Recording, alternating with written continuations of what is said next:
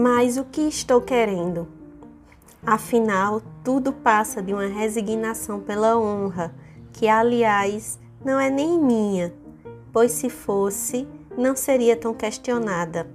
Sinto-me um prisioneiro de uma ancestral imbecilidade, e tudo isso me reduz a um silêncio irado. Eu me chamo Daiane Neves e esse é o quadro Um Livro em 5 Minutos.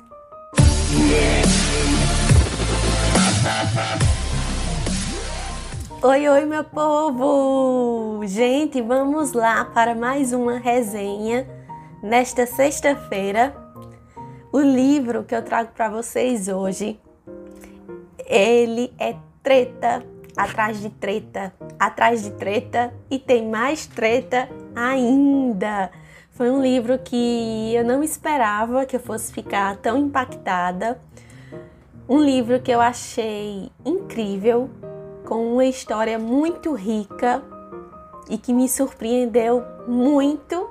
Eu trago para vocês hoje A Estrangeira, da Shirley Van de Koken, da editora Pedra Azul. Gente, esse livro aqui é babado.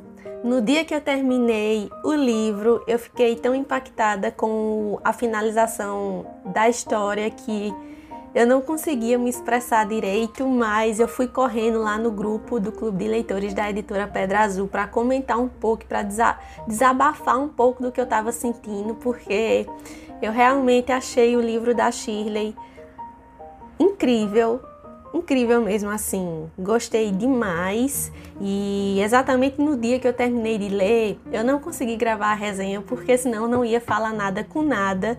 E esse livro aqui merece uma resenha muito bem feita. Se você quiser mergulhar em um romance que é cheio de reviravoltas, com certeza esse livro é para você. Aqui nós teremos não só uma história, mas nós teremos duas histórias que se passam na mesma narrativa, só que em épocas diferentes.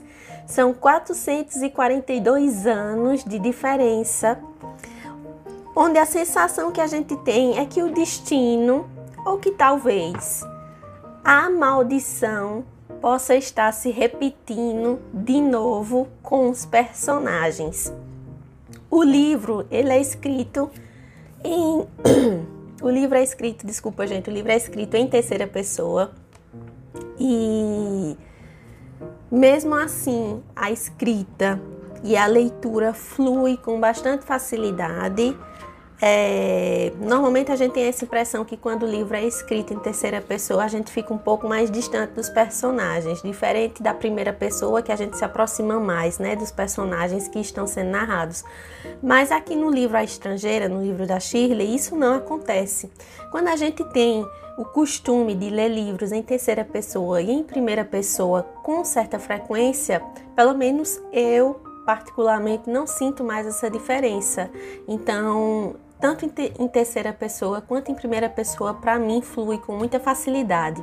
O livro da Shirley, A Estrangeira, é narrado em terceira pessoa e esse tipo de narrativa é importante para que a gente possa entender todos os personagens, não só os personagens principais, mas também os personagens secundários, e para que a gente não tenha somente um ponto de vista, a gente vai ter vários pontos de vistas de todos os personagens, e isso vai fazer com que a história faça sentido e que a gente consiga entender muita coisa.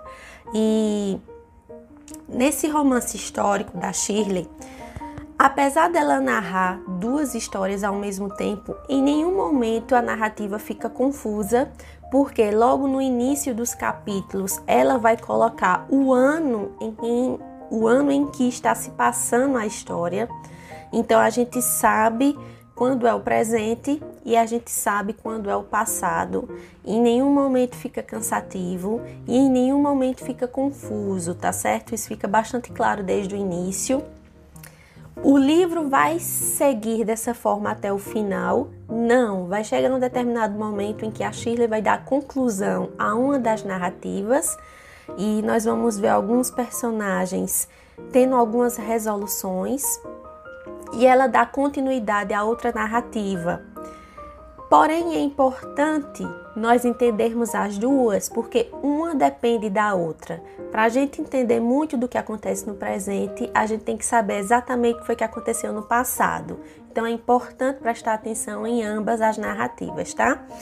Uh, tem dois detalhes que me chamou bastante atenção no livro da Shirley. Um é que no início de cada capítulo ela vai iniciar com um trecho de alguma obra clássica, de algum escritor ou de alguma escritora clássica.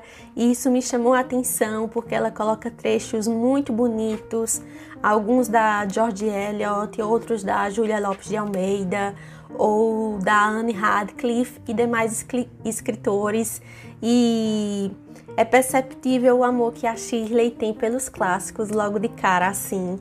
E eu gostei muito, trechos bíblicos também que eu achei muito bonito. E o outro detalhe que me chamou muita atenção foram as notas de rodapé. Porque o que é que acontece? Quando as notas de rodapé vêm no final do livro, normalmente eu não consulto, porque eu acho um saco você ter que ficar indo e voltando, indo e voltando para o final para ficar consultando. Quando a nota de rodapé vem exatamente no final da página, como aqui, ó, a consulta fica rápida e fluida e você não perde o embalo da leitura. Então você já está lendo aqui, já vê a observação que está aqui o número 2 e já você já consulta aqui embaixo e a leitura flui e você não tem essa quebra de ficar indo e voltando. Eu gosto muito das edições da Pedra Azul por conta disso também, porque as notas de rodapé sempre vêm exatamente no final da página e a consulta se torna rápida. Gostei disso também, tá? Ele é um livro indubitavelmente bem escrito e você percebe isso logo nas primeiras páginas. Por que, que eu quis comprar estrangeira? Primeiro, porque eu recebi várias dicas de pessoas que leram que disseram que a estrangeira era top Segundo, porque quando eu comentei com uma amiga minha, que é muito amiga mesmo, amiga de vida, madrinha do meu casamento, que eu tinha comprado a estrangeira da Shirley, ela comentou: Eu já li há muitos anos atrás. E quando eu li, eu não acreditei que a Shirley era brasileira, porque pelo sobrenome da Shirley eu pensei que ela fosse uma escritora de fora. O livro é muito bem escrito e na época eu fiquei muito chocada. E a sensação que eu tive também foi a mesma. O livro é muito bem escrito, a Shirley é muito segura do que ela faz, do que ela escreve, sobre a época em que ela está escrevendo. Ela é muito segura de si. A gente percebe que teve muita pesquisa por trás. Ela se baseou em fatos históricos reais. Então, isso aqui é um livro de época, mas também é um livro clássico histórico porque tem fatos reais da história é, presentes aqui no livro, alguns detalhes que são reais e ela se baseou nesses, nesses fatos para estruturar todo o enredo e todos os personagens e criar uma ficção muito bem construída, com muita reviravolta, com muita confusão, com muita treta. Quando eu digo que esse livro é treta atrás de treta, minha gente, eu não estou mentindo, porque a Shirley não para de criar confusão nessa história. Eu fiquei sem acreditar. Inclusive, eu perguntei no grupo de onde ela tinha tirado tanta criatividade para criar tanta confusão, porque eu não estava acreditando. E ela respondeu que provavelmente veio de muitas leituras. Perfeita. E que tiro, gente, que tiro. Eu li Eleanor Gray logo no começo do ano e foi para mim o primeiro tiro de 2021.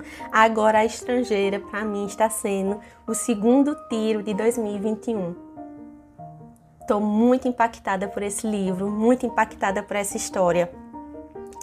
Nós vamos conhecer logo de cara a Elisa Schumacher. A Elisa Schumacher, ela vem da Prússia. Dai, o que é a Prússia? A Prússia nós conhecemos hoje como Alemanha. E ela vem da cidade de Leipzig. A Elisa Schumacher ela está fugindo de alguma coisa. Isso se torna um mistério que a gente vai começando a descobrir ao longo da narrativa, na medida que a gente vai avançando com a história, mas a gente percebe que a Elisa Schumacher carrega grandes segredos e isso vai influenciar muito uh, a vida da Elisa Schumacher enquanto mulher, enquanto personagem na história. Isso vai interferir muito nas tomadas de decisões da personagem e a gente percebe que ela é uma pessoa que é bastante sofrida na vida e que aconteceu alguma coisa extremamente grave. E nós vamos conhecer também o Conde de Northumberland. Eu acho que é assim que se fala. Ele também é conhecido como Lord Hotspur. E ele vai se encantar pela Elisa desde o primeiro momento em que ele a vê.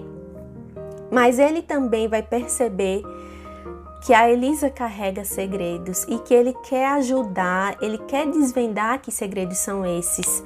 A, a chegada da Elisa na vida do Conde na Tubeland provavelmente vai mudar a vida de ambos para sempre, porque os segredos vão começar a ser revelados e a gente começa a perceber que a coisa é muito mais grave do que aparenta ser.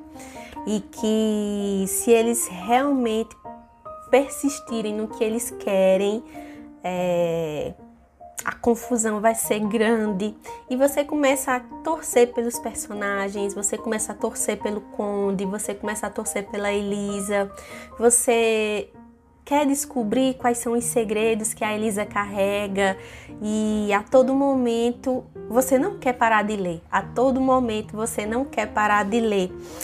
A narrativa ela é cheia de, de reviravoltas, como eu já falei. O final tem um gancho fantástico quando você pensa que agora terminou, os personagens chegaram a uma resolução, concluímos a história, tá todo mundo na paz, tudo tranquilo. A Shirley pega e dá outra lapadinha na gente. A gente fica, menina, como assim? Eu tô com medo da Shirley. Shirley, minha Nossa Senhora, o que foi isso aqui nesse livro?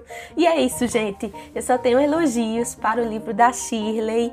Ah, parabéns, Shirley, por essa história incrível. Eu quero ler mais coisas suas. Eu vou ler mais coisas suas. E é isso, gente. Eu espero muito que vocês tenham gostado da resenha de hoje. Ficou enorme, mas eu tenho certeza que valeu a pena. A gente se vê na próxima sexta-feira. Tchau e até lá!